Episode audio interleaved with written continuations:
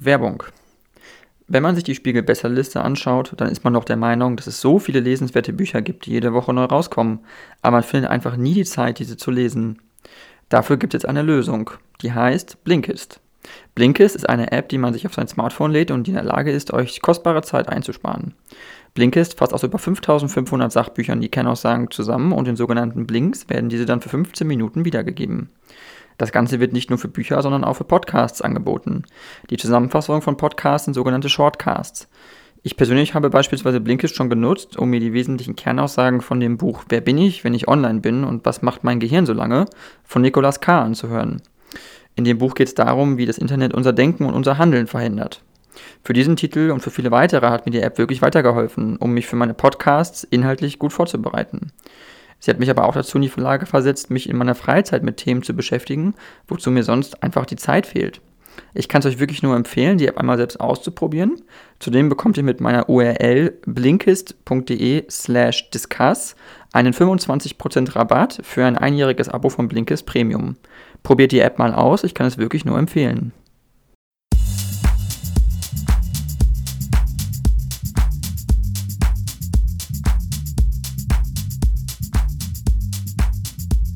Ja, dann äh, vielen, vielen Dank, ähm, Herr Luxic, äh, Oliver Luxic. Ähm, Sie sind ein deutscher Politiker, ähm, Sie sind äh, Mitglied des Deutschen Bundestages und Sie sind äh, seit 2021 parlamentarischer Staatssekretär beim Bundesminister für Digitales und Verkehr.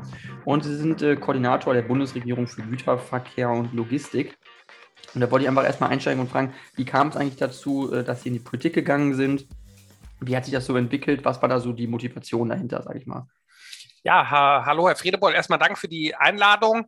Ja, ich bin wie, wie viele junge Menschen, ähm, als es zum Abitur ging, habe ich mich immer stärker für Politik interessiert und bin da einfach mal auf Veranstaltungen der FDP vorbeigegangen und da für mich einfach Freiheit und Eigenverantwortung wichtige Themen sind, bin ich da einfach mal aktiv geworden, ohne den Plan, da irgendwelche Ämter anzustreben. Das war in der Zeit 99, 2000, als es der FDP sehr schlecht ging. Da war man dann auf irgendwelchen Sitzungen, da hatte man gleich drei Ämter an der Backe.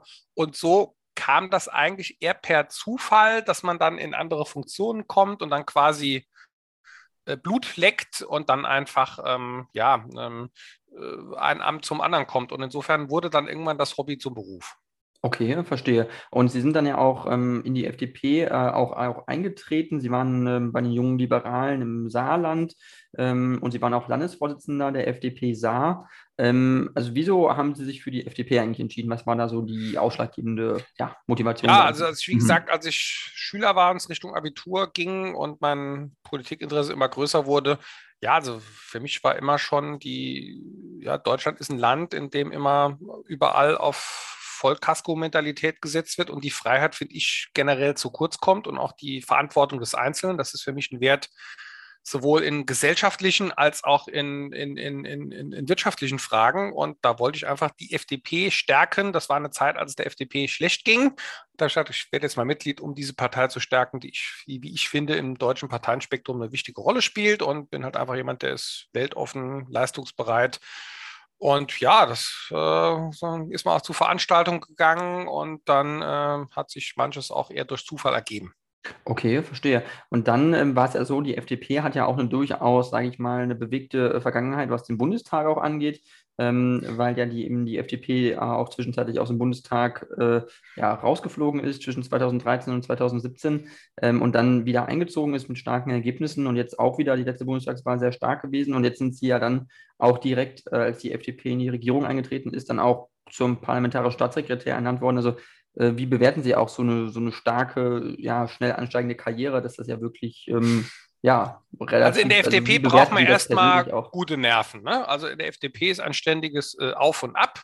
Und ich mhm. bin auch, wie gesagt, in der Zeit des Abs Mitglieds geworden, war dann ehrenamtlich aktiv, hatte dann die Chance, sehr jung mit 29, äh, 2009 in den Bundestag zu kommen.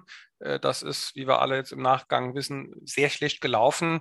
Und da habe ich mir auch gedacht, nee, das kann jetzt nicht sein. Deswegen habe ich auch versucht, in der APO in jungen Jahren nebenberuflich die FDP mit aufzubauen und durfte dann von äh, zu 17 bis 21 in der Opposition arbeiten, äh, in der Verkehrspolitik und habe jetzt dann die Gelegenheit bekommen, auch äh, Teil der Bundesregierung zu werden. Ja, also insofern, Politik ist ein ständiges Auf und Ab, in der FDP im, im Besonderen. Also da braucht man gute Nerven, wenn man in der Partei aktiv ist. Mhm. Okay, verstehe. Und ähm, vielleicht können Sie jetzt mal ein bisschen also äh, da einsteigen, erstmal so, äh, wie sich das jetzt unterscheidet, weil Sie sind ja also Abgeordneter, das heißt, Sie sind ja also frei und Unabhängigkeit und unabhängig als Abgeordneter und nur Ihrem Gewissen unterworfen, so sagt man das ja oder so ist es ja auch. Und äh, gleichzeitig sind Sie ja jetzt aber Teil der Bundesregierung als Staatssekretär. Und wie ist das, was ist das für ein Verhältnis, was man da manchmal hat? Ist das, das ist was ganz anderes. Also das ist eine gute Frage. Also ich habe als, also ich bin zwar einer der Jüngeren, aber dennoch der Erfahreneren. Also es gibt wenige, die länger dabei waren, sind bei uns. Also ich habe jetzt eine Legislaturperiode als Abgeordneter bei Schwarz-Gelb in der Koalitionsmehrheit gearbeitet, dann eine Legislatur in der Opposition und jetzt eine wieder in der Regierung, also in der, in der Koalition, aber da jetzt auch quasi Teil der Regierung als Staatssekretär. Das ist nochmal ein anderes Arbeiten als Abgeordneter, also ein ganz anderes Arbeiten.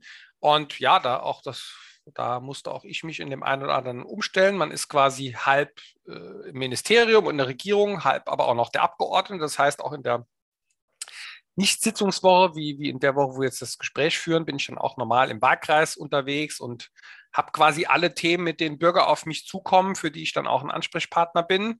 Aber meine Hauptaufgabe ist, ja, in der letzten Legislatur habe ich der Regierung viele Fragen gestellt. Jetzt beantworte ich die quasi für die Regierung und versuche auch als Teil im äh, BMDV Prozesse auf den Weg zu bringen. Das ist also schon ein anderes Arbeiten, als es vorher der Fall war. Mhm. Ähm, haben Sie auch das Gefühl, dass Sie da dann auch manchmal anecken bei eigenen Kollegen aus der Fraktion, wenn da äh, in der Fraktion es eine andere Meinung gibt, aber Sie als Regierungsvertreter Klar, das ist eine ständige, ständige Auseinandersetzung. Zugegebenermaßen als äh, Teil der Bundesregierung halte ich mich eher zurück in solchen Debatten. Ähm, also als Beispiel Corona-Politik, die sehe ich sehr äh, kritisch. Also auch die Politik der Bundesregierung, also auch mit dem, was jetzt als Kompromissvorschlag erarbeitet wurde. Der wurde dann ja auch über die FDP-Bundestagsfraktion an ein paar Stellen nochmal aus unserer Sicht verbessert. Da ist man natürlich als Mitglied der Regierung auch innerhalb der Fraktion zurückhaltender als, als normaler Abgeordneter. Das ist also insofern ein Spannungsverhältnis, das es da gibt. Aber klar, man bringt sich in die internen Debatten ein. Aber ich sage mal, nach außen hin ist man da jetzt zurückhaltender, als es andere Kollegen sein können, qua Amt sozusagen. Okay, ähm, dann würde ich jetzt ganz gerne bei Ihnen ein bisschen äh, in der Tagespolitik einsteigen. Und zwar geht es da jetzt ein bisschen um die aktuelle Debatte. Ähm, wir haben ja den, äh, den Krieg in der Ukraine, Energiekrise. Und jetzt äh, geht es eben darum, äh, Kohleverstromung wieder ja aufzunehmen. Äh, Atomkraftwerke sollen verlängert werden, die Laufzeiten, damit da Strom produziert werden kann.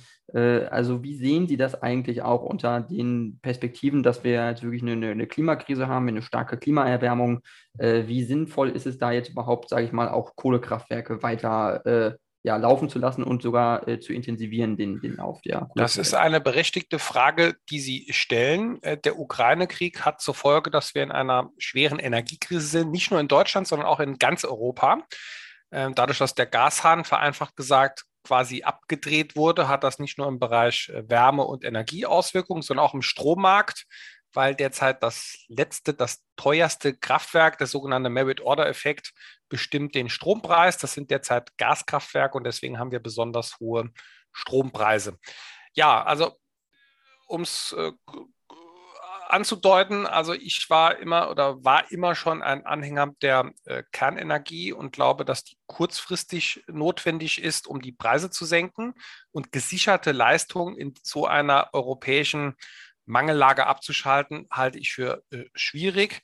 Deswegen fand ich es ja auch gut, dass man diesen Stresstest gemacht hat. Da sind aber, glaube ich, noch nicht die richtigen Konsequenzen daraus gezogen. Ich glaube, dass das auch mittel- und langfristig eine Rolle spielen sollte, weil wir brauchen ja mehr CO2-freie Energie. Also wir wollen ja Wärme und Verkehr elektrifizieren. Also die Bundesregierung, auch Herr Habeck, will ja mehr Wärmepumpen, äh, Pkw, Lkw elektrifizieren.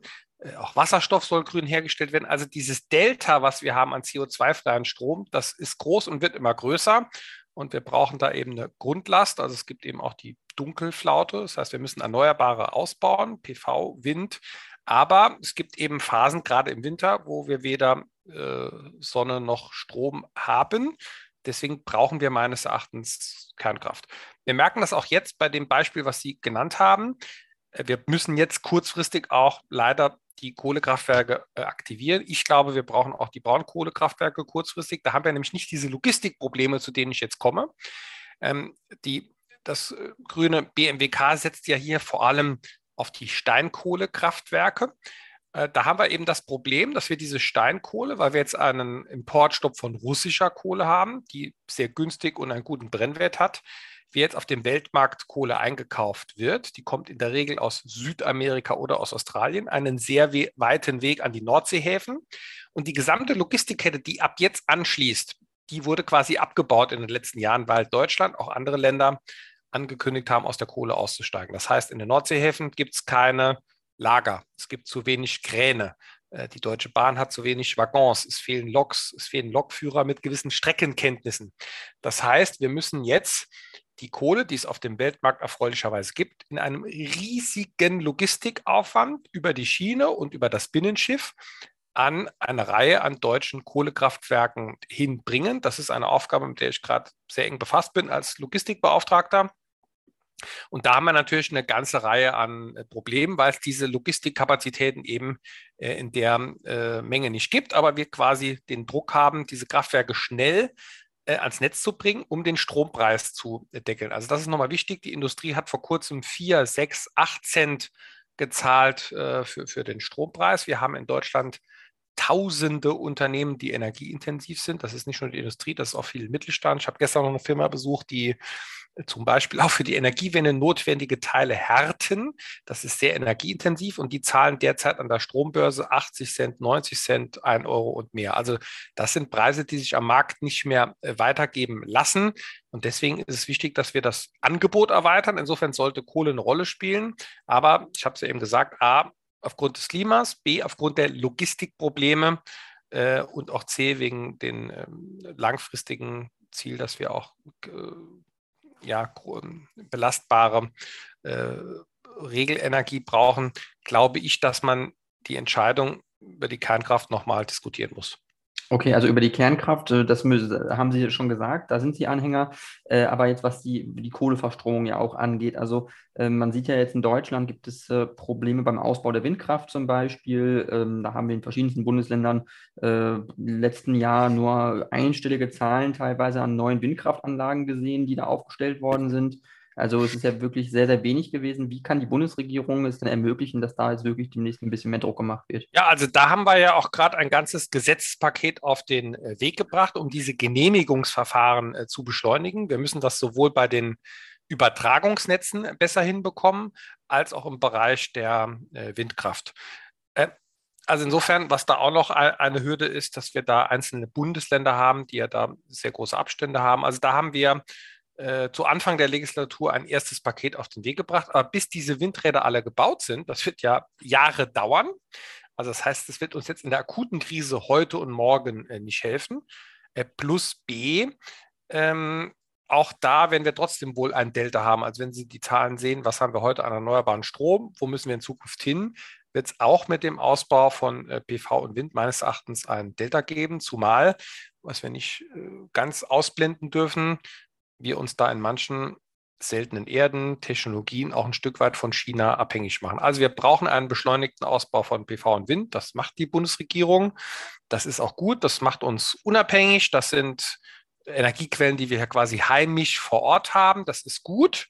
Aber die sind wetterabhängig und stehen halt eben nicht 365 Tage rund um die Uhr zur Verfügung. Aber wir brauchen in Deutschland 24 Stunden rund um die Uhr Strom. Und insofern brauchen wir da auch, ja, wir brauchen äh, Kraftwerke, die äh, den Regelbedarf abdecken.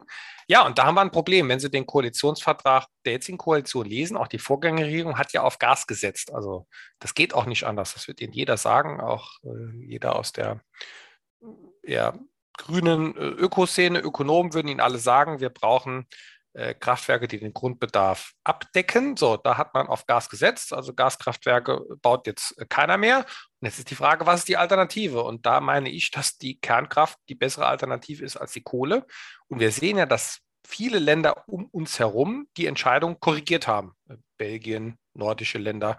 Also Deutschland ist mit diesem Weg relativ allein und bekommt sogar Ärger mittlerweile innerhalb der EU. Wir hatten ja gerade den EU-Energieminister Rat und da haben auch ähm, die Vorsitzenden von grünen Parteien aus, ich glaube, es aus Schweden, hat auch gesagt, man müsste den Deutschen das Unterseekabel abschneiden. Also es ist auch aus Sicht anderer Länder kein Akt europäischer Solidarität, wenn wir in einer europäischen Stromkrise äh, gesicherte Last in Deutschland abschalten. Also da gibt es meines Erachtens in Europa ein großes Unverständnis über den ja, deutschen Alleingang des Ausstiegs, trotz dieser äh, Extremlage, in der wir gerade sind. Also insofern äh, glaube ich, es wird ohne Kernkraft nicht gehen. Äh, jetzt spricht der Abgeordnete und Politiker Luxic. Position der FDP ist, ähm, die drei bestehenden Kraftwerke am, am Netz zu lassen und da, wenn es geht, auch neue Brennstäbe zu bestellen. Die Bundesregierung hat jetzt ja gesagt, man müsse zwei äh, Kernkraftwerke als Notreserve behalten. Aber da haben ja die Betreiber zu Recht gesagt, Kernkraftwerke kann man nicht hoch und runter fahren. Das dauert Tage und Wochen, bis die wieder am Netz sind. Insofern glaube ich, dass man über diesen Punkt nochmal in Ruhe nach der Wahl in Niedersachsen reden sollte. Ich glaube, dass diese Wahl in Niedersachsen auf diese Entscheidung einen großen Effekt hat, weil ja, das ist nun mal so, die Anti-AKW-Bewegung ist in Niedersachsen geboren. Insofern gibt es da wahrscheinlich einen kausalen Zusammenhang. Mhm.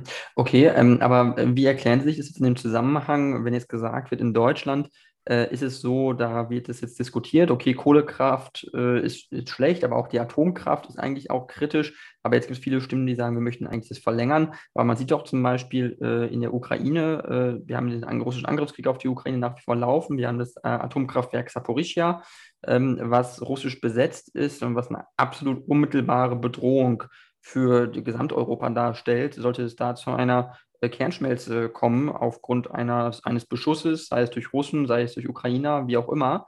Man hat ja gesehen, was in Fukushima passiert ist, man hat gesehen, was in Tschernobyl passiert ist. Man weiß ja, wie gefährlich Atomkraft ist. Man weiß, was schon passiert ist. Also wie kann man da von Zukunftstechnologie eigentlich sprechen? Also erstmal nehmen wir mal zur Kenntnis, dass im Rest der Welt Kernkraft ausgebaut wird. Also der deutsche Weg aus Kernkraft und aus Kohle gleichzeitig auszusteigen, den hat kein anderes Land der Welt so bestritten. Äh, in der Ukraine gibt es jetzt zum Glück jetzt ja die internationale Atomenergiebehörde, die ja versucht, äh, hier ja, das schwierige Problem anzugehen, was auch gut und richtig ist. Also insofern glaube ich nicht, dass man jetzt den russischen Angriffskrieg als Argumentation für Risiken der Kernkraft nehmen sollte. Äh, Fukushima ist ein gutes Beispiel. Äh, das hat ja die Japaner äh, getroffen. In Japan wird die Kernenergie ausgebaut. Also das müssen wir mal zur Kenntnis nehmen. Übrigens, die Menschen in Japan sind an den Folgen der Flut gestorben und nicht an den Folgen des Reaktorunglücks. Die Japaner, die davon als erste betroffen waren, bauen Kernkraft aus. Wir steigen aus. Also insofern ist das, glaube ich, ein, ein, ein Zusammenhang, den man sehen muss. Wie gesagt, ich habe als Abgeordneter dem damals zugestimmt. Ich habe das auch vor der letzten Bundestagswahl, auch bevor jetzt der Ukraine-Krieg war, schon öffentlich als Fehler eingeräumt und das halte ich auch für falsch. Und wir sehen jetzt auch, glaube ich, im Moment gerade, bekommt auch besonders Deutschland die Quittung für eine Energiepolitik, die ich in manchen Punkten für nicht rational halte. Also die Strompreise sind bei uns besonders groß und war ja auch gerade eine ganz gute Reportage im, im ZDF Dreisat Blackout. Also das ist jetzt kein Szenario, was völlig abwegig ist. Es ist nun mal so, die Erneuerbaren sind wichtig, die müssen wir ausbauen. Die sind aber eben wetterabhängig. Es gibt gerade im Winter die Dunkelflaute und deswegen brauchen wir ein Backup. So, die Bundesregierung oder auch alle Parteien haben es jetzt auf Gas gesetzt. Das fällt ja objektive Weise aus. Und wir können jetzt meines Erachtens nicht die nächsten 10, 15 Jahre so massiv auf Kohle setzen. Das ist meine Haltung. Also ohne Kohle geht es jetzt kurzfristig nicht. Aber auch, vor, auch gerade aufgrund des, des äh, CO2-Problems und übrigens des Emissionshandels, all das, was wir jetzt verbrennen an Kohle, führt ja dazu, dass der CO2-Preis in die Höhe springen wird. Das wird ja eine zusätzliche Belastung, die auf die deutsche Wirtschaft äh, hinzukommt. Also insofern glaube ich, wir müssen dieses Thema nochmal diskutieren. Ich glaube, wir brauchen eine Zeitenwende nicht nur in der Außen- und Verteidigungspolitik, auch in der Energiepolitik. Mhm. Ähm, äh, ich würde aber gerne nochmal äh, kurz auf die Sicherheit von Atomkraftwerken zurückkommen, äh, weil ähm, irgendwo wird ja der Eindruck vermittelt, äh, dass äh, mit Atomkraft eigentlich also alles super wäre und alles entspannt, aber man hat ja auf jeden Fall schon zwei Reaktorunfälle zumindest schon mal gesehen in der Vergangenheit, die ja schon ziemlich fatale Folgen gehabt haben. Zumal äh, in Tschernobyl in der Ukraine, wo der erste Reaktorunglück passiert ist, kurz davor, ich glaube ein paar Jahre davor, gab es sogar schon mal einen Reaktorunfall in demselben Kraftwerk, was äh, nicht zur Kernschmelze geführt hat, aber was kurz davor war wohl. Ähm, und dessen, dass man, wo man sich dessen bewusst ist, wo man auch andere Kraftwerke hat in Europa, in Belgien zum Beispiel, nahe Aachen, wo ein ganz, ganz alter Atommeiler steht, der auch äh, keinen europäischen Sicherheitsstandards mehr angeblich entsprechen soll. Wie kann man denn, also man sieht doch auch Sicherheitsrisiken in dieser Technologie, oder nicht? Ja, Tschernobyl war natürlich eine Katastrophe, aber zum Glück ist der technische Standard in Deutschland meines Erachtens sehr viel höher, als der in Tschernobyl war. Das Problem ist relativ einfach. Bei jeder Energieerzeugungsmethode haben wir Probleme. Ja, bei der Kohle Probleme, wir haben bei der Kernkraft das Problem der, der Endlagerung, äh, das stimmt. Aber wie gesagt, wir haben quasi immer ein Dreieck, das wir sehen müssen zwischen, man nennt das Kyoto, Lissabon, Moskau, also CO2 auf der einen Seite, Versorgungssicherheit Moskau auf der anderen und Wettbewerbsfähigkeit ist der Lissabon-Prozess. Und jede Energieerzeugungsquelle kann meines Erachtens immer nur zwei Seiten dieses Dreiecks bedienen. Insofern ist deswegen meines Erachtens sinnvoll, einen Energiemix zu haben. Und wie gesagt, wir sind mit unserer Position, stoßen wir da an die Grenzen des wirtschaftlich und physikalisch Machbaren weil wir brauchen eben einen Kraftwerkspark, der rund um die Uhr funktioniert. Und deswegen haben wir in Deutschland besonders hohe Preise. Wir haben auf der einen Seite so wie kein anderes Land die Erneuerbaren ausgebaut, aber haben eben als Reserve immer noch Kraftwerke, die immer für den Notfall noch da sind und einspringen. Wir haben quasi zwei Energieerzeugungsstrukturen, besonders hohe Netzkosten beim Ausbau. Und der Gag ist, das können Sie auch überall nachschauen in allen Grafiken, obwohl wir am meisten Geld in Erneuerbare investieren, sind wir in der CO2-Bilanz mit die schlechtesten. Das liegt an diesem äh, Mechanismus. Also insofern glaube ich, was zum Beispiel Slowenien macht mit einem grünen neuen gewählten Ministerpräsidenten, der sagt, wir wollen 100 Prozent äh, CO2-frei Richtung Klimaneutralität, was ja auch äh, die Bundesrepublik Deutschland will, was ich auch richtig finde. Das, da wäre meines Erachtens die richtige Mischung, vor allem erneuerbare Energien auszubauen, möglichst schnell, aber eben auch als äh, Backup die äh, Kernkraft. Das wäre, glaube ich, die richtige Mischung und das machen auch andere Länder um uns herum. Mhm. Okay, ähm, wie sehen Sie das denn? äh, Was jetzt, ähm, es gab äh, einen Bericht äh, oder einen Auftritt von ähm, dem Tübinger Oberbürgermeister Boris Palmer bei Markus Lanz, ich glaube, es war letzte Woche, wo er gesagt hatte, er hat in Tübingen äh, versucht, Solarpaneele aufzustellen, äh, um da die Stadt mit zu versorgen mit Strom. Und äh, er hatte aufgrund des äh, Planungsrechts auf Bundesebene hat es äh, irgendwie sieben Jahre gedauert, bis er die Solarpaneele in sozusagen äh, so Ohren setzen konnte von so einem Autobahnzubringer oder Bundesba Bundesstraßenzubringer, was eben alles in die Zuständigkeit des Bundes fällt. Äh, und äh, diese ganzen Ohren, sagte er, in ganz Deutschland sind halt ungenützte Grünflächen, die man perfekt für sowas zum Beispiel nutzen könnte, wo es keine die ja im Eigentum des Bundes sind prinzipiell wo es niemanden gibt, der da irgendwie jetzt äh, Einspruch einlegen könnte oder so. Aber er sagte, es hat halt unnormal lange gedauert, bis äh, man da quasi äh, vorangekommen ist. Also, also ich habe den TV-Auftritt nicht gesehen und es ist okay. auch schwierig, mich abstrakt mhm. zu hm. dem konkreten Beispiel zu äußern. Also hm. generell mhm. ist es so, wir müssen den Ausbau gerade von äh, PV beschleunigen. Da haben wir auch, da sollte man in erster Linie mal, finde ich, schauen, wie viele Dächer wir da haben. Da haben wir noch gigantisches Potenzial in Deutschland. Bei Freiflächen gibt es oft Konkurrenzen, zum Beispiel mit der Landwirtschaft. An Rand von Bundesfernstraßen sind wir auch gerade dabei, uns das anzuschauen. Da gibt es zum Beispiel aus Sicherheitsgründen oft Abstände, weil es ja zum Beispiel auch eine, äh, einen Spiegeleffekt für Autofahrer geben kann. Mhm. Insofern schauen wir uns das gerade an, wollen diese Abstände, wo es irgendwie möglich geht, äh, verringern. Da gibt es in der Tat Potenziale, die man nutzen kann. Wir sind auch gerade dabei, dass die Autobahn als Gesellschaft äh, an den Weg zur Klimaneutralität gehen soll, also auch die, die, eigenen Autobahnmeistereien mehr erneuerbare Energien selber produzieren. Da sind wir gerade dran, sind auch mit dem BMWK im Austausch und wollen die Flächen entlang der Autobahn, die gibt es ja schon, da gibt es im Moment einen 40 Meter Abstand. Mhm. Da wollen wir uns auch anschauen, den Abstand, wo es möglich, sicherheitsmäßig möglich ist, zu verringern, um diese Flächen besser zu nutzen. Aber das ist von Einzelfall zu Einzelfall wahrscheinlich unterschiedlich. Okay, ähm, dann würde ich ganz gerne zum nächsten äh, Thema ein bisschen übergehen. Und zwar äh, geht es jetzt äh, noch um, auch noch nach wie vor um Energie. Äh, und zwar äh, die Umstellung von äh, ja, Pipeline-Gas Pipeline auf LNG-Terminals in Deutschland. Ähm, es scheint ja irgendwo das Bundeswirtschaftsministerium ja überwiegend auch involviert zu sein. Aber ich würde mich mal fragen, inwiefern das Bundesverkehrsministerium damit auch zu tun hat. Also Gibt es da auch Rangeleien, ja. sage ich mal, zwischen Kompetenzen? Wer macht das jetzt so richtig? Nee, Wer das ist, sage ich mal, klar, klar geregelt, aber da gibt es natürlich Überschneidungspunkte. Also Energiepolitik ist Zuständigkeit des äh, BMWK. Es ist im Kern so, dass wir in Deutschland, das war ein Wettbewerbsvorteil der Vergangenheit, den man jetzt kritisch hinterfragt, gerade aus guten Gründen. Ja, Deutschland hat sehr billiges Pipeline-Gas aus Russland bekommen. Ich erinnere daran, wir haben ja äh, Nord Stream 1, die Jamal-Linie und dann gab es eben Nord Stream 2. Da gab es damals ja eine Reihe an Kritik von unseren osteuropäischen Freunden, von den französischen Freunden, auch aus Amerika, Obama-Administration, Trump-Administration, alle waren dagegen und wir haben gesagt, nein, wir wissen das besser.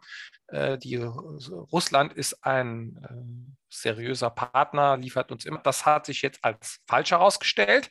Wir haben uns damit in eine extreme Abhängigkeit von Russland begeben. Das war also ein Vorteil für die deutsche Wirtschaft, aber der ist jetzt quasi zu einem Nachteil geworden, weil wir hier besonders abhängig sind. Das Herr Putin hat, es gibt ja übrigens, das wird oft falsch dargestellt, es gibt keine Sanktionen auf äh, Gas. Herr Putin hat proaktiv selber den Gashahn äh, abgedreht, weswegen wir jetzt sehr schnell Alternativen brauchen. Da hat Herr Habeck schon äh, erste äh, Erfolge erzielen äh, können. Allerdings auch da andere Länder, Norwegen zum Beispiel, konnten, können die Lieferungen nach Deutschland ein Stück erhöhen. Andere Katar wollen langfristige Verträge. Die will die Bundesregierung, hier vor allem das BMWK, aber ungern geben, weil man ja möglichst schnell auch vom Gas wegkommen will. Was aber schwierig ist, weil wir brauchen Gas nicht nur zum Heizen oder auch zum Verstromen, sondern ja auch in der Industrie als Prozessstoff. Also die BASF zum Beispiel macht ja aus Gas andere Produkte. So, das heißt, wir brauchen jetzt kurzfristig äh, LNG. Das ist ja verflüssigtes Gas. Das wird dann per Tankschiff aus anderen Regionen der Welt zu uns gebracht. Ist übrigens in der Regel Fracking-Gas, also das, was wir in Deutschland nicht wollen, was man machen könnte, eine Technik, die es in anderen Ländern gibt. Äh, die wird jetzt für sehr viel Geld über das, also äh, verflüssigt, kommt dann per Schiff an die Häfen. Und da sind wir gerade im sehr engen Austausch und auch sehr konstruktiven Austausch mit dem BMWK, wie wir an diesen Häfen, äh, zum Beispiel in Brunsbüttel, in Stade, ähm, solche Anlegestellen hinbekommen. Das macht das BMWK, aber sobald wir da quasi wasserrechtliche Fragen haben, ist und dann auch die Frage, wie geht der Weitertransport, ist unser Ministerium hier auch involviert. Da werden wir es in Rekordgeschwindigkeit hinbekommen, dass es schon erste LNG-Terminals im Dezember, Januar, ich will mich jetzt nicht auf einen Termin festlegen, aber diesen Winter geben wird. Das ist sehr erfreulich. Die Ehrlichkeit halber sei dazu gesagt, alle Länder in Europa haben LNG-Terminal außer Deutschland. Äh, ich empfehle dazu mal Google zu benutzen, wie da die Position in der Vergangenheit war. Aber es ist ja gut, dass jetzt die Erkenntnis da ist, dass wir das einfach brauchen, um hier ein Stück weit äh, ja, äh, unabhängiger von den Importen aus Russland zu werden. Okay. Ähm, man sieht ja jetzt auf jeden Fall, dass es in Russland äh, Schwierigkeiten gibt nun. Man sieht, äh, dass äh, die Offensive, äh, die Gegenoffensive in der Ukraine äh, sehr erfolgreich ist, äh, dass Teile des Ostens des Landes wieder eingenommen werden durch die ukrainischen Kräfte und dass Wladimir Putin zunehmend unter Druck gerät innenpolitisch. Das, das, das fällt auf zumindest. Ähm, wenn jetzt sozusagen irgendwann mal ein Regimewechsel äh, passieren sollte in Russland, was ja sein kann, äh, ist es dann irgendwann in Zukunft wieder absehbar, dass dann trotzdem Russland wieder als Gaslieferant einsteigen wird in Deutschland oder ist das jetzt quasi damit vollkommen vom Tisch? Also Ihre Annahme kann ich nicht so ganz teilen. Also das äh, wäre wahrscheinlich schön. Ich glaube nicht, dass Herr Putin unter großem Druck steht. Das haben Autokratien oder Diktaturen, je nachdem, wie man es einschätzt, so an sich, hm, dass da die Opposition ein schwieriges Leben hat.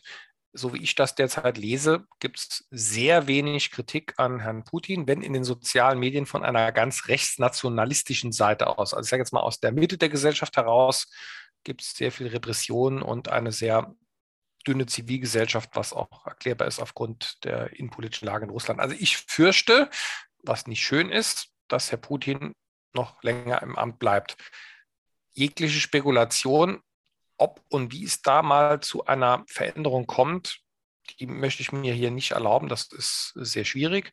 Ich freue mich darüber, dass sich derzeit scheinbar das Blatt auf dem Schlachtfeld wendet. Ähm, Da merkt man, glaube ich, auch, dass die russischen Truppen eine schlechte Moral haben. Die verstehen, glaube ich, auch teilweise nicht, für was und warum sie dort kämpfen. Das russische Militär ist sehr zentralistisch, teilweise veraltetes Material. Die Waffenlieferungen aus dem Westen, vor allem der Amerikaner, aber auch die wenigen deutschen Waffen, die wir liefern, sind auch wichtig und hilfreich, wie der Gepard zum Beispiel, erzielen jetzt Wirkung. Je schneller die Ukraine dort ihr Land wieder befreit, desto besser. Aber wie lange das dauert, das kann Ihnen heute niemand seriös sagen. Okay, und das heißt, Sie schließen damit aus, also Pipeline, Gas aus Russland wird es äh, auf absehbare Zeit nicht mehr geben.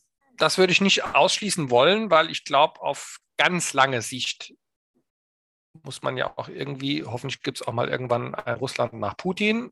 Man muss ja auch irgendwelche Anreize haben, dass man wieder zu einem vernünftigeren Miteinander kommt. Aber ich sage jetzt mal, kurz- und mittelfristig, ohne mich jetzt auf Jahresscheiben festlegen zu wollen, ist das sehr unwahrscheinlich.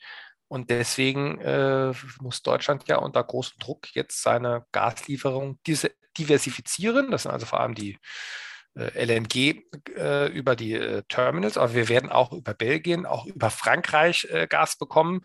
Und insofern werden wir hier unsere Importe diversifizieren. Was auf lange Sicht passiert, das ist, glaube ich, heute sehr schwer vorherzusagen. Mhm.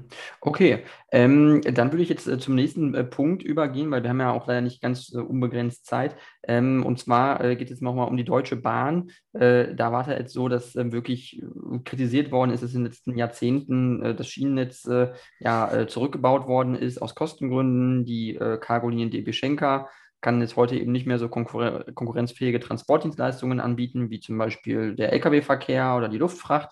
Ähm, also wie, wie bewerten Sie dieses Problem, dass da wirklich die Cargo-Linie quasi die, der Deutschen Bahn irgendwie Probleme hat?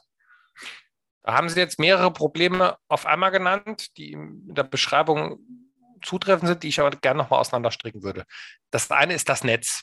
Äh, es gab den Gedanken, äh, der Bahnreform, ähm, dass man äh, die Bahn als Ganzes an die Börse bringt. Das waren übrigens damals SPD-Verkehrsminister. Das hat witzigerweise die FDP kritisiert. Wir sind der Meinung, dass man Netz und Betrieb trennen sollte. Das Netz kann man nicht nach betriebswirtschaftlichen Maßstäben führen, weil das Netz eigentlich immer im Kern ein Zuschussgeschäft ist. Das ist eine Infrastruktur, das ist schwierig nach rein betriebswirtschaftlichen Kriterien zu machen. Beim Betrieb hingegen, also das, was abgefahren wird, da geht das so. Das Problem war, dass damals Herr Medorn äh, die Bahn als Ganzes an die Börse bringen wollte und deswegen wurde im Netz in der Tat meines Erachtens falsche Entscheidungen getroffen, die, äh, deren negativen Folgen wir heute noch sehen. Dass das aber, wie gesagt, im Kern meines Erachtens richtig ist, den Verkehr auf dem Netz wettbewerblich zu organisieren das ist richtig, aber meines Erachtens muss man das Netz getrennt sehen. Das muss meines Erachtens in Staatseigentum äh, bleiben. Äh, das jetzt für die Feinschmecker der Bahnpolitik. Deswegen war es auch interessant in den Koalitionsverhandlungen, dass die äh, FDP eine gemeinnützige GmbH wollte äh, für, für das Netz und die SPD eine Aktiengesellschaft, was eigentlich andersherum sein müsste. Aber gut, das nur so als kleine Klammer. Also insofern ja, wir haben jetzt große Probleme im Netz. Da wurden zum Beispiel Überholgleise, Weichen abgebaut. Also wir haben da wenig Redundanzen. Also im Moment wird sehr viel im Netz äh, gebaut. Und das führt dazu, dass wir besonders viele Verspätungen haben. Wir wollen ja Verkehr auf die Schiene verlagern. Im Moment ist das so, dass ich sehr häufig Firmen treffe, die das gerne würden, aber gar keine Verkehre angeboten bekommen. Ähm, Im Gegenteil, es gibt jetzt sogar erste Firmen, die rückverlagern auf die Straße, weil wir aufgrund der Probleme der Vergangenheit jetzt besonders viel bauen im Netz, was zu besonders vielen äh, Problemen führt. Das Kernproblem ist, dass wir äh, auf den Kernstrecken im Netz, also zum Beispiel im Rhein-Main-Gebiet, derzeit 130, 140 Prozent Verkehre haben, also eine hohe Nachfrage, also sowohl was den Personenverkehr angeht, als auch was den Güterverkehr angeht, gibt es ja Wachstum, aber die Infrastruktur ist so nicht mitgewachsen. Das ist das Problem. Bei DB Cargo, das ist ja die äh, Bahn-Tochter, äh, äh, die den, den Schienengüterverkehr macht, die stehen ja im Wettbewerb im Gegensatz zum Fernverkehr, wo wir quasi ein Monopol der Bahn haben. Also Flix ist da noch sehr, sehr, sehr, sehr klein. Äh, beim Cargo, also im Güterverkehr auf der Schiene, haben wir einen Wettbewerb, der gut funktioniert. Da haben wir 50 Prozent Private. Also von allem, was in Deutschland gefahren wird, werden mehr als 50 Prozent von den Privaten gefahren. Also ja, DB Cargo hat wirtschaftliche Probleme, gibt aber andere, die weniger wirtschaftliche Probleme haben. Also insgesamt gibt es da einen sehr lebendigen Markt, um es mal so zu umschreiben. Generell ist es natürlich so, dass nicht alle Güter auf die Schiene gut verlagert werden können. Zum einen ist die Schiene hoch belastet, wie ich gerade dargestellt habe. Und zum anderen hat natürlich der Lkw Vorteil aufgrund seiner Flexibilität. Er kann quasi von Tür zu Tür fahren. Die Schiene kann dann ihre Vorteile ausspielen, wenn sie vor allem schwere Güter, aber vor allem lange Distanzen hat. Dann spielt die Zeit nicht so die große Rolle und dann kann die Schiene ihre Systemvorteile ausspielen. Also insofern, ähm, ja, ist Ziel der Bundesregierung, dass wir mehr Verkehr auf die Schiene bringen. Problem ist, wir müssen jetzt erstmal sehr, sehr viel ins Netz investieren, was kurzfristig äh, zu Problemen führt. Und wir müssen den Güterverkehr leistungsfähiger machen, zum Beispiel durch technische Innovationen, digitale automatische äh, Kupplung.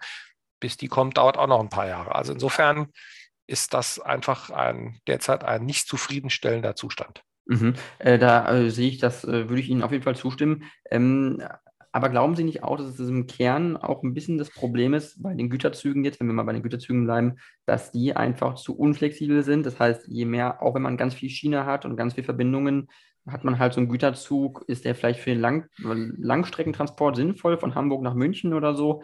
Aber im Endeffekt, äh, wenn jetzt irgendwelche Firmen irgendwelche Teile brauchen, dann ist So ist es. Sie haben genau das Problem richtig auf den LKW packen und direkt genau. zur Firma fahren, anstatt äh, noch auf einen Umschlagbahnhof oder so. Das ist genau das Problem, was Sie beschreiben. Deswegen ist äh, der Schienengüterverkehr attraktiv beim sogenannten Ganzzug, also wenn Sie auf eine lange Distanz einen ganzen Zug fahren können. Aber der Wirtschaftsverkehr in Deutschland ist extrem kleinteilig, wie Sie eben gesagt haben, da geht es hin und her.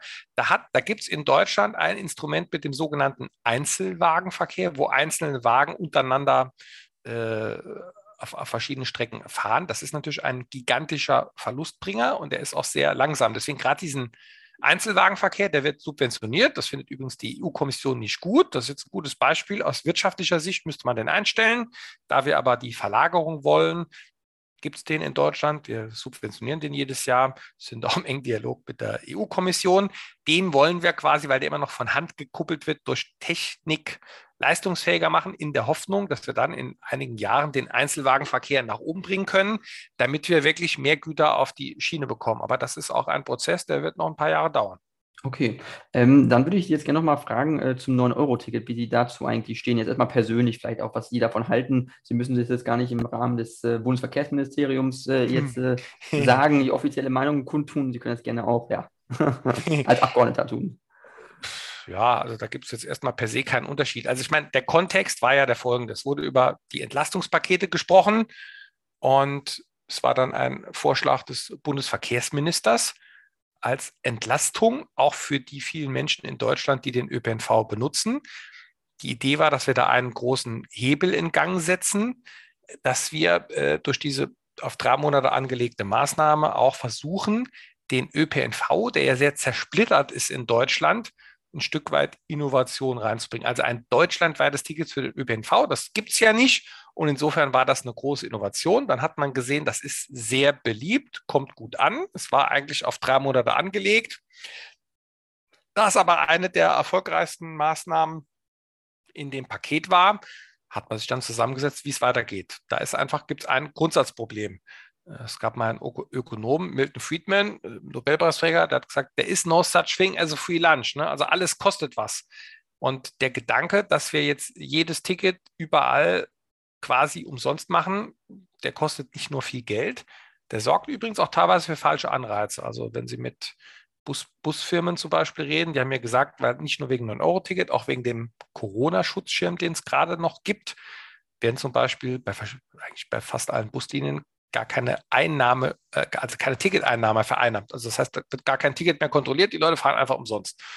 So, das führt natürlich auch dazu, dass wenn Sie Linien ausschreiben auf der kommunalen Ebene, kann das dazu führen, dass man eben nicht mehr schaut, wo gibt es eine Nachfrage, was ist eine sinnvolle Planung eines Linienverkehrs, sondern dass viel leere Busse oder andere Gefäße von A nach B fahren. Also insofern ist die Idee, alles umsonst zu machen, meines Erachtens ordnungspolitisch nicht gut, plus B unbezahlbar und es ist C nicht Aufgabe des Bundes, den Nahverkehr. Wir sind für den Fernverkehr zuständig, also für die Bahn oder für den Flixbus, der äh, im Reiseverkehr oder im Linienverkehr zuständig ist. Im Nahverkehr sind Länder und Kommunen zuständig. Wir subventionieren die über die sogenannten Regionalisierungsmittel, weil das Ganze ein großer Erfolg war und wir wollen, dass wir ein deutschlandweites Ticket bekommen, eine Art Deutschland-Ticket und damit auch mehr Leute umsteigen auf den ÖPNV, bieten wir jetzt den Ländern an, mit 1,5 Milliarden ein Nachfolgeticket zu machen. Das wird jetzt spannende Diskussionen geben in der Verkehrsministerkonferenz. Meines Erachtens muss man erstmal diskutieren, was sind so die Kriterien, die man will. Und dann wird man am Schluss sehen, was das kostet. Wenn die Länder einen niedrigen Preis wollen, können sie auch mehr Geld geben. Also das Angebot des Bundes steht.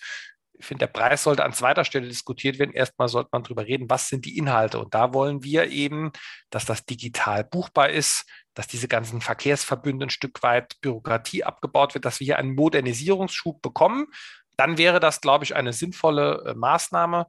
Wie gesagt, 9-Euro-Ticket für immer vom Bund bezahlt, das kann nicht gehen. Okay, ähm, äh, es ist ja auch so, äh, das wurde nämlich jetzt auch kürzlich von der Vorsitzenden der Mittelstandsvereinigung, äh, der CDU, äh, gesagt, von Frau Konnemann. Die hatte das einmal in einem Interview gesagt, bei Hart aber fair war das. Hat gesagt, dass die äh, Steuereinnahmen des Bundes äh, jetzt dieses Jahr voraussichtlich eine Billion Euro betragen werden oder Bund, Länder und Kommunen zusammen. Und dass sozusagen so viel Geld da ist, dass man auf jeden Fall diverse Projekte entspannt finanzieren könnte. Also zum ersten, also zum ersten hat sich etwas umgedreht. Die 16 Länder haben mittlerweile, da haben sich quasi die Kurven gekreuzt in den letzten Jahren, die haben zusammen mehr Steuereinnahmen als der Bund. Ich will jetzt nicht auswendig die, die, die Zahl äh, sagen, wie es heute ist, aber was, was ich Ihnen sicher sagen kann, das war früher anders. Die Länder haben mehr Einnahmen als der Bund. Fakt 1. Fakt 2 ist, alle Sonderlasten, über die wir reden, also all die Entlastungspakete, Bundeswehr 100 Milliarden Sondervermögen, was ja neue Schulden sind. Dann Energiepakete, die wir jetzt auf den Weg bringen. Das kostet alles sehr viel Geld. Also alles, was jetzt, sage ich mal, neu an Zusatzaufgaben auf den Staat zugekommen ist, trägt eins zu eins der Bund. Insofern ist es für mich absolut logisch, das ist übrigens, da gibt es einen sehr guten Meinungsbeitrag von Herrn Lindner in der FAZ vor kurzem, der nochmal dargelegt hat, dass wir generell aufgrund unseres föderalen Systems, wir haben ja eine Nichtzuständigkeit, das ist übrigens nicht gut, ich bin der Anhänger des Schweizer Modells, äh, dass wir ständig haben, dass der Bund Angelegenheiten der Länder querfinanziert. Übrigens auch, meine ich, verfassungsstaatlich oder von der, unserer von den Gebietskörperschaften ist es besser, wenn man klare Trennung hat. Dann weiß auch der Bürger, wer ist für was zuständig. Da kommen in der Regel auch bessere Ergebnisse raus. Wir haben in Deutschland viele Mischfinanzierungen und Mischzuständigkeiten. Denken Sie mal an die Bildung. Wer ist dafür zuständig, dass das WLAN in den Schulen nicht ankommt? Ist es der Bund, sind es die Länder oder ist es die Kommune? So haben wir das in ganz vielen Bereichen. Das ist meines Erachtens eine Unsitte und wir sollten das eher zurückfahren und nicht ausweiten. Und da die Länder mehr Einnahmen als der Bund, zum Zweiten alle Zusatzlasten beim Bund landen und drittens der ÖPNV eine reine kommunale und Länderaufgabe ist, ist es für mich logisch, dass das die Kommunen und die Länder machen. Okay, verstehe. Aber dass es einen nennenswerten Zuwachs an Steuereinnahmen gibt? Die steigen, die, ja die Steuereinnahmen steigen, das habe ich auch nicht bestritten. Hm. Nur Sie haben ja gesehen, dass äh, unter sehr großen mh, hm, Schwierigkeiten wir gerade so 23 nochmal einen ausgeglichenen Haushalt hinbekommen haben. Also wir haben ja die Schuldenbremse, die steht ja auch in der Verfassung, also im Grundgesetz drin. Mhm. Also insofern, an die müssen wir uns halten. Die haben wir die letzten Jahre ausgesetzt. Das sagen uns jetzt alle Ökonomen und Verfassungsrechtler. Die dürfen wir eigentlich gar nicht nochmal aussetzen, weil wir jetzt, ja, äh, hatten jetzt eine, eine, große Krise, aber die ist jetzt, es gibt eine Krise, aber es gibt keinen juristischen Grund, die dauerhaft auszusetzen. Der Bund ist jetzt mit sehr, sehr großen Schwierigkeiten versucht er, die Schuldenbremse 23 einzuhalten. Da wird man jetzt sehen, wie die wirtschaftliche Entwicklung äh, ist. Mit den jetzigen Zahlen äh, wird es gehen. Äh, die Länder haben Überschüsse. Das muss man also zur Kenntnis nehmen. Der Bund macht also Einhalten der Schuldenbremse heißt, wir machen auch im nächsten Jahr knapp 17 Milliarden Schulden. Wir dürfen ja Schulden machen, nur 0,35 Prozent des BIP. Die Länder haben Überschüsse. Also Fakt ist, der Bund hat Sonderlasten, wir machen 100 Milliarden Sonderschulden, wir machen weiter neue Schulden. Die Länder haben Überschüsse. Das ist die Realität im Jahr 2022. Okay, ähm, ich wollte nur, äh, habe es nur kurz angesprochen gehabt mit den äh, starken Einnahmen, dass ich jetzt sage, ich bin nicht jemand, der sagt, äh, Anhänger davon zu sein, äh, Schulden machen ist gut bin schon dafür, dass das Geld, was reinkommt, dass das auch dann eben auch genutzt wird und sinnvoll genutzt wird.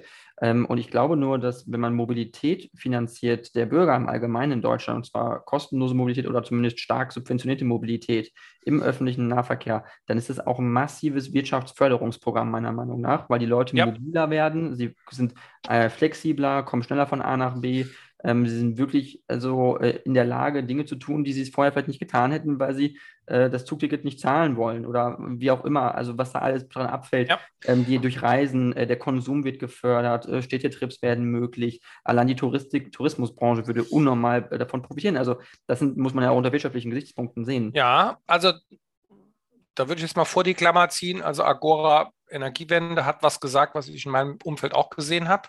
Da gibt es unterschiedliche Daten. Statistische Bundesamt hat gesagt, der Autoverkehr ist nicht zurückgegangen. Äh, Agora hat gesagt, es gibt zusätzlichen Verkehr durch das 9-Euro-Ticket, der wurde induziert. Also über den Verkehrsverlagerungseffekt wird gestritten. Das mache ich jetzt mal vor die Klammer. Ich glaube, mir geht es um was anderes. Das vielleicht noch zum Abschluss. Äh, es gibt, glaube ich, gute und schlechte Schulden. Das bin ich jetzt gleich auch in der FDP, sehen das jetzt nicht alle so. Ich glaube, gute Schulden sind, wenn der Staat günstig Geld aufnimmt, was ja derzeit geht, um etwas zu investieren, wo es irgendwie einen Ertrag gibt. Das ist wie im Privaten. Es gibt eben Konsum und Investition. Wenn es in eine Investition ist, in Infrastruktur, in Bildung, in Forschung, in Digitalisierung, äh, in Transformation der Wirtschaft, dann gibt es da in irgendeiner Form auch eine ökonomische Rendite. Also wenn wir dafür Schulden machen, finde ich das gut. Aber wenn Sie die Entwicklung der öffentlichen Finanzen der letzten Jahre sehen, Rente mit 63, äh, Witwenrente, da ist es ja so, dass gerade in Zeiten der Großen Koalition, und das ist bei den meisten Regierungen so, die konsumtiven Ausgaben steigen. Und deswegen möchte ich das jetzt mal gerne runterbrechen. Was heißt das für den Bereich Verkehr? Das 9-Euro-Ticket ist eine rein konsumtive Ausgabe. Da entsteht kein dauerhafter Nutzen von. Ich bin dafür, dass wir das Angebot im ÖPNV verbessern. Also, dass wir dafür sorgen, dass die Bahn, dass die lokalen Betriebe ein besseres Verkehrsangebot machen. Da müssen wir den Ländern oder anderen Geld geben, um das ÖPNV-Angebot zu verbessern, damit mehr Leute auf den ÖPNV umsteigen. Und dass wir im Bereich, im Bereich der Infrastruktur ist es meines Erachtens dringender, auch für die Volkswirtschaft in Deutschland, dass wir zum Beispiel marode Brücken sanieren bei der Straße und auch bei der Schiene. Gucken Sie mal, wir haben gerade die A45 äh, eine Brücke sperren müssen äh, bei Lüdenscheid. Da macht jetzt gerade eine Firma zu, weil die nicht mehr erreichbar ist per LKW. So, so Beispiele kann ich Ihnen noch ein paar nennen. Also insofern, ja, es gibt gute Schulden, wenn das eine Investition ist. Das 9-Euro-Ticket ist eine konsumtive Ausgabe und keine Investition. Äh, Verbesserung des ÖPNV-Angebots und auch Verbesserung der Infrastrukturen, das sind meines Erachtens sinnvolle Aufgaben. Deswegen versuche ich immer in allen Debatten dafür auch meinen Beitrag äh, als Abgeordneter und als Staatssekretär dafür zu lassen, dass wir mehr investieren und die konsumtiven Ausgaben nicht so hochschreiben. Sie haben eben die Zahl äh, eine Billion genannt. Ich kenne die aus einem anderen Kontext, kann ja auch jeder mal nachgucken. Es gibt ja so einen Sozialbericht, das ist Frau Nahles, die hat das damals eingeführt als Ministerin die hat auf alle Gebietskörperschaften, Bund, Länder, Kommunen, Sozialversicherung mal aufgeschrieben, was gibt Deutschland für Soziales aus. Herr Friedebeuer, was schätzen Sie? Bund, Länder, Kommunen, Sozialversicherung, was gibt Deutschland für Soziales aus? Mm, also wir reden 300, jetzt von Steuern und Abgaben zusammen kombiniert. 300 Milliarden, 400 Milliarden vielleicht? Ja, nee, das, da liegen sie weit daneben. Das ist okay. die Billion. Ah, das ist die Billion. Ah, das okay. ist die Billion. Also okay. da, da gibt es die mhm. Billion. Mhm. Und der Punkt ist, das steigt schneller jedes Jahr als unser Wirtschaftswachstum. Also wir geben über eine Billion Euro Länder, Kommunen, Bund, äh, Sozialversicherung aus für soziale Leistungen. Gucken Sie mal, auch im Steuerhaushalt, äh, also im Haushalt geben wir allein 100 Milliarden Euro Steuerzuschuss für die Rente. Neben dem Rentenbeitrag kommt das da rein. Und das wächst jedes Jahr um drei, vier, fünf, sechs, sieben Prozent. Also schneller als unsere Wirtschaft. Da sehe ich das Problem. Meines Erachtens müssen wir das also in Deutschland werden keine sozialen Leistungen abgebaut, hat äh, niemand abgebaut. Ne? Aber das wenigstens mal bremsen, damit wir mehr investieren. Die Realität ist, wenn Sie mal wirklich die Haushalte der Bundesrepublik nüchtern betrachten, sehen Sie, dass die konsumtiven Ausgaben explodieren. Die Ausgaben in Forschung, in Digitalisierung, in Verkehrsinfrastruktur wachsen minimal. Deswegen bin ich immer sehr vorsichtig, wenn Politiker sagen, wir erhöhen eine Steuer, um das und das zu machen. Steuer ist per se, laut Verfassung, muss die in den allgemeinen Haushalt gehen. Zweckgebunden darf eine Steuer nicht sein, dafür haben wir Abgaben und Gebühren. Und Faktum ist es so, dass wir immer mehr Schulden machen, aber da immer weniger, also nicht genug bei Investitionen ankommt. Deswegen ist das 9-Euro-Ticket für mich hier das beste Beispiel. Ja, das ist beliebt. Äh, es hat auch positive Effekte, wenn wir das Angebot, ich sehe das als Hebel, um den ÖPNV zu modernisieren. Deswegen äh, kann man das machen, aber nicht zu diesem Preis und den knappen Euro. Und am Schluss haben wir immer muss man immer überlegen, was kann man mit dem letzten Euro am sinnvollsten machen. Den möchte ich eher für gute Investitionen äh, ausgeben, wo wir eine volkswirtschaftlich höhere Rendite haben. Okay, verstanden. Ja, ähm, Herr Luxic, ich danke Ihnen sehr äh, für das äh, für das Interview. Ähm, das war äh, sehr spannend, Ihre Äußerungen und ähm, sehr tiefgehend. Ähm, kurz zum Abschluss noch, äh, wenn Sie möchten, können Sie noch kurz äh, äh Werbung machen für sich oder Ihre Partei. Sie haben ja jetzt äh, Landtagswahl in Niedersachsen. Äh, wenn Sie möchten, können Sie noch kurz dazu was sagen. Ja, das ist nett. Vielen Dank. Also ich möchte jetzt erstmal auch bedanken für das sehr ja, intensive Gespräch. Ähm, ja, möchte auch noch für meinen Podcast werben. Vielleicht hört sich das der eine oder andere auch nochmal an. Nee, ich denke, in Deutschland wäre es, glaube ich, auch ganz gut, wenn wir Wahltermine bündeln. Das sorgt auch dafür, dass man manche Debatten vielleicht ruhiger führt. Also in Deutschland haben wir quasi alle paar Monate eine Wahl. Ja, in Niedersachsen geht es viel um die Energiepolitik. Ich bin da auch äh, vor Ort. Äh, ich hoffe, dass äh, da viele Menschen die, die FDP wählen. Äh, der Herr Birkner war ja früher auch Minister, macht da, glaube ich, einen guten Wahlkampf. Und ja, da gibt es, glaube ich, in der Energiepolitik eine Richtungsentscheidung. Hm, ja, also ich glaube, insofern wird das eine interessante Wahl äh, und insofern hoffe ich, dass möglichst viele wählen gehen, damit auch keine äh, Extremparteien gestärkt werden. Das ist meine Sorge vor dem, vor dem Winter. Ähm, in Deutschland ist, glaube ich, immer dann gut gefahren, wenn die Mitte stark war und nicht die Extreme. Und wenn jetzt ausgerechnet noch an Montagen im Osten zu Demonstrationen aufgerufen wird, äh, also es ist wichtig, dass man seine Meinung artikuliert und auch kritisch artikuliert. Ich glaube, wir stehen jetzt vor einem schwierigen Winter, aber ich glaube, es ist gut, wenn die vernünftigen staatstragenden Parteien der Mitte hier gestärkt werden. Okay, super. Dann vielen, vielen Dank, Herr Luxisch, und vielleicht bis zum nächsten Mal.